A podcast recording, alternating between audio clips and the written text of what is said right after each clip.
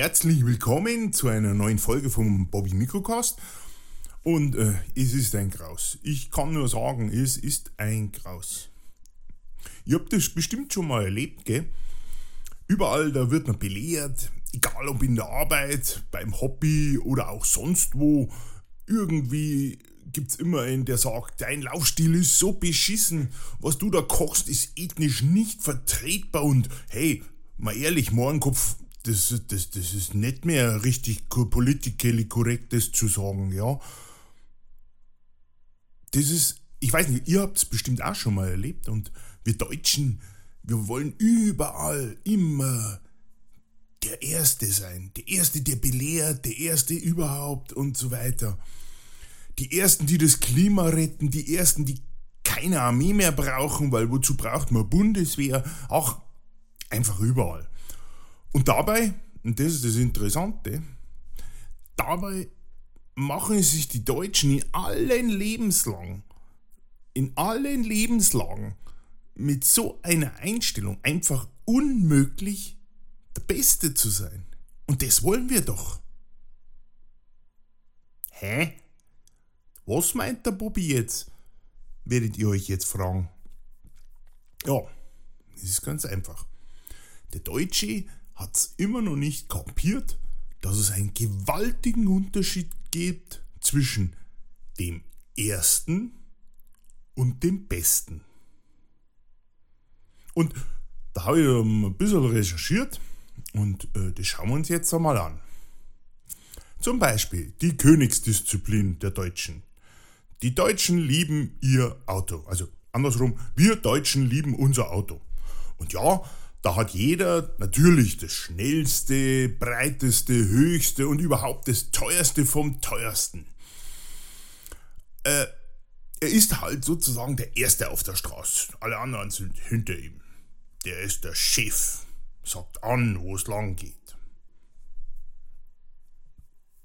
Er meint, dass sein Auto also das Beste ist. Das Problem ist, das ist es nicht. Es ist zwar größer, teurer und das am ineffizienteste, was er haben kann. Denn was braucht er denn eigentlich wirklich beim Auto? Ich meine, hm, wenn du ihm sagst, du weißt ja schon, dass das ein Schmarrn ist, dass du da ein SUV hast, du fährst ja nicht einmal zum Radeln oder gehst nicht mal in die Berg, der lässt dich von dieser Meinung nicht abbringen. Verwunderlich ist dabei, dass der, die das Deutsche, muss man ja aufpassen, dann gerne davon spricht, ja, das Auto, das ist so effizient und hat x Assistenten und überhaupt die KI ist so intelligent, das Auto könnte fast von alleine fahren. Kennen wir ja, da gibt es so einen amerikanischen Schwachmaten, der äh, auch so tolle Autos baut, äh, so die, die Apple der Autos und mit dem äh, Autopiloten gibt es mittlerweile mehr Unfälle, die ungeklärt sind. Aber der Autopilot ist ja gefahren, gell? er ist ja Autopilot. Na gut, jedenfalls, man, man, man, der Deutsche will immer besser sein, schneller sein. Einfach, es muss einfach gut sein. Aber wie sieht die Realität aus? Da hast du so einen Kübel, so ein Monsterding, und dann sitzt die kleine Ehefrau drinnen, kann kaum übers Lenkrad sehen und fährt so gefährlich, dass man als anderer Verkehrsteilnehmer ja fast Angst bekommt um sein Leben. Das Auto, das ist überdimensioniert groß eigentlich so groß, dass die Fahrerin nicht einmal mehr oben an die Heckklappe kommt zum Schließen, geschweige denn irgendwie zu erkennen, äh, wo, hört, wo fängt das Auto an und wohin hört es hinten auf. Frage ist dann, wie effizient ist denn ein Auto, wenn man nicht weiß, wo vorne, wo, wo es beginnt, wo es endet und wenn man zum Schließen des Autos eine eigene Elektronik braucht? kommt da vielleicht irgendwann mal auch unten so ein Treppchen, das sich so ausfährt, damit man heruntersteigen kann aus dem Auto? Ist so eine Frage. Aber fährt dann der Mann? Ist es interessant zu sehen und ich glaube, das habt ihr auch schon mal erlebt.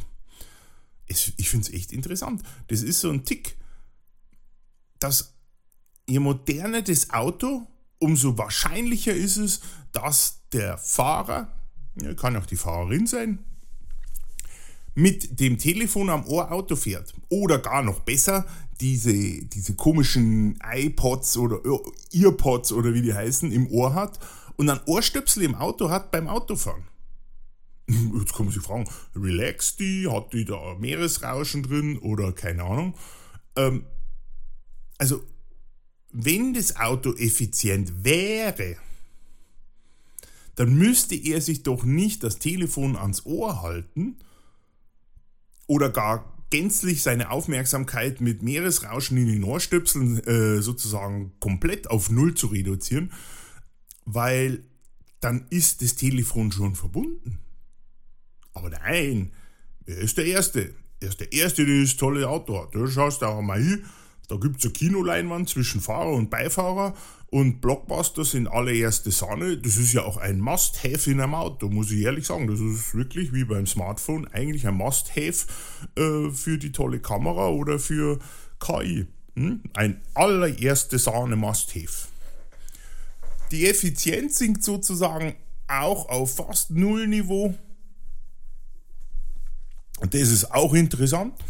Wenn dann solche riesen hocheffizienten Autos mit KI, die eine Route bis hinter den Ural und, oder bis in die Wüste Gobi berechnen können, in Schnipp du hast den Satz noch gar nicht beendet und die Assistentin hat schon den Verkehr mit Live-Staumeldungen bis hinter den Ural, wie gesagt, oder bis in die Wüste Gobi hinter Sanddüne 2 auf der linken Seite berechnet.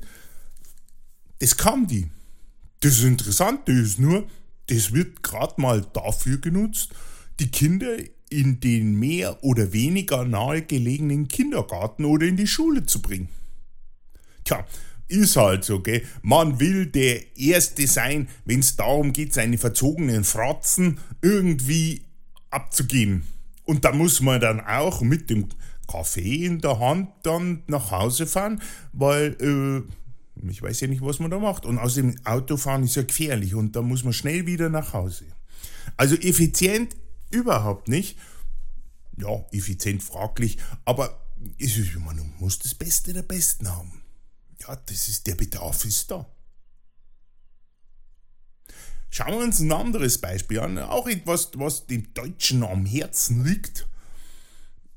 Jeder von uns hat, ich hab's auch, aber hm, vielleicht sehe ich das anders, ich weiß es nicht. Ähm, das Smartphone. Dem Deutschen sein Smartphone. Nein, da kann man nicht irgendein Telefon nehmen. Es muss das Beste sein. Ja, es muss wirklich das Beste sein, aber nachdem man ja so ein Legastheniker ist mit Technik, man kennt sie nicht aus, man muss sie haben, aber kennt sie nicht aus. Welches ist das Beste? Ja, hm, da schaut man links und rechts und dann schaut man vielleicht, was es so in den Läden gibt, was die Leute, was, was hippe Leute in, auf Twitter oder sonst wo ähm, so ins Bild halten. Und da sieht man ja, also wer keine Ahnung hat, nimmt das, was auf der Preisliste oben das erste ist. Also wieder das erste. Und ich habe jetzt mal recherchiert bei einem äh, Telekom, äh, Entschuldigung, beim Telefonprovider in Deutschland, der so magentafarbene Logos hat. Da schaust mal auf äh, Smartphone ohne Vertrag oder auch generell, kannst du mal mit Vertrag schauen. Da ist es interessant. Da stehen die teuersten immer an erster Stelle. Ja, das ist ja klar. Man möchte ja nicht weit scrollen, kann man vielleicht auch nicht, weil der Finger tut schon weh. Also nimmt man das, was da vorne steht. Samsung oder iPhone ist ja wurscht. Ja, und es hat so tolle Features. Jetzt, dass man den, den, den ich glaube, das, was jetzt ganz, ganz hip ist, dass man den Sperrbildschirm personalisieren kann. Unheimlich wichtig, muss ich sagen. Äh, ja, und äh, deswegen, ja, her damit. Ob man die Features dann auch wirklich nutzt, hm, das steht auf dem anderen Blatt, weil wie, wie finde ich das Feature? Ja, dann brauchst du nicht, aber ich habe es gekauft. Der, also der Nutzungsumfang eigentlich von so einem Smartphone, der beschränkt sich eh auf Twitter, WhatsApp, Fotografieren. Also, ja, Also telefonieren sieht man wenig. Also das ist dann auch nur beim Arzt angeben, schau mal, was ich für ein dickes Telefon habe, wenn man im, im Wartezimmer sitzt. Ja, fotografieren. Aber da nimmt man nicht nur ein Foto-App. Nein, nein, nein, nein, nein, nein. Bei, man braucht also äh, so viel man braucht sozusagen ein Foto-App, das man seinem Können nach anpassen kann. Und das Können ist eigentlich meistens so, dass es sich darauf bestrengt, den Auslöser zu finden und zu drücken und zu hoffen, dass so viele Filter da drauf sind, dass das einem dann so verändert, dass man glaubt, man schaut so aus. Und wenn wir ehrlich sind, und das ist ja so, dass bei teuren Telefon, das ist Fakt, die Bilder von Menschen künstlich verschönert werden. Also absolut realitätsnah. Weil ich mache ein Foto und dann so ist klar, dass bei mir die Wangenknochen anders sind. Ich schaue aus, ob 20 Kilo weniger hätte. Ganz normal. Ich meine, so habe ich das Foto gemacht. Also ist doch super. Also, hm. Aber er muss der Erste sein. Er muss auch der Erste sein, wo das Bild dann gerechnet ist. Also du brauchst 100.000 Cores drauf und, und, und, und, Geschwindigkeit muss schnell sein, weil, ja. Somit hat man zwar ein Somit hat man ein Smartphone, Entschuldigung, ein Smartphone, das auf Platz 1 der Liste steht dieses Jahr. Die Frage ist, ob es auch wirklich das beste, die beste Wahl für einen ist, weil, hm, warum muss man so viel Geld für ein Gerät ausgeben, das man sowieso nicht so nützt, wie es kann, weil braucht man nicht. Hm. Manche würden vielleicht sagen, ja, weil ich es kann. Ja, ist eine Methode. Ja, das Smartphone, da geht wahrscheinlich bei jedem so. Wir haben noch weitere Beispiele. Ähm, ein sehr gutes Beispiel ist neben Auto, Smartphone und Kindern der Sport. Die Deutschen sind Erster. Das ist klar. Fußball, äh, klar sind die Deutschen immer Erster, aber auch eben ein gutes Beispiel ist Olympia. Da ist doch schon klar, wenn die Deutschen, also das ist ganz einfach. Bei Sportveranstaltungen wie zum Beispiel den Olympischen Spielen, da liest man schon in der Presse, noch bevor die Athleten sich auf den Weg ins olympische Dorf machen, da steht schon die Anzahl der Medaillen der deutschen Nationalmannschaft drin. Ist klar, da also, natürlich von den X-Disziplinen haben wir äh, drei Viertel Gold äh, und dann noch äh, den, äh, den größten Teil Silber und dann Bronze. Ist doch klar. Ich meine, da wird ja kein Druck auf die Athleten aufgebaut, so aus der Gesellschaft heraus. Aber wenn dann die Leistung einmal nicht stimmt, das soll vorkommen, dann war entweder das Essen falsch der Schnee hat aktiv die Bedingungen beeinflusst oder der Streit mit der Freundin vor dem Abflug, ja, der hat einfach zu psychischen Stress und ja, zu Anspannung geführt. Und dann konnte man sich nicht darauf konzentrieren, was man so bei einer Abfahrt machen soll. Tja, aber ansonsten, ja, ansonsten haben wir doch alles richtig gemacht. Äh, man war sogar der Erste am Frühstücksbuffet. Aber das vielleicht, und das ist das Interessante, das müsst, das müsst ihr mal hören, wenn es so ein Interview gibt und der Reporter wieder mal fragt, an was hat es gelegen, dass die, die Leistungen nicht so gut waren von ihm. Da, da kommt selten, eigentlich fast nie, also ich habe es noch nie gehört, da kommt das, die Aussage nicht, dass vielleicht die anderen Athleten einfach besser waren. Nee, äh, hm, schwierig. Aber gut, der Deutsche ist der Erste. Jetzt haben wir noch einen letzten Beweis dafür, dass der Deutsche es nicht verstanden hat, was der Unterschied zwischen Erster und Bester ist. Jetzt muss ich überlegen, wie ich das sage, weil äh, das ist jetzt ein bisschen, jetzt komme ich ein bisschen näher, das ist ein bisschen intimer, ja, und zwar das Thema Liebe und Sex. Ja, auch in der Liebe und dem Sex will der Deutsche Erster sein. Auf der Rangliste derer, die die Frauen wirklich zu einem sagenumwobenen Orgasmus hebt und dabei gut trainiert, zärtlich, fordernd und wild ist, ja, dieser Mann kann es der Frau wie ein Weltmeister besorgen, glaubt er.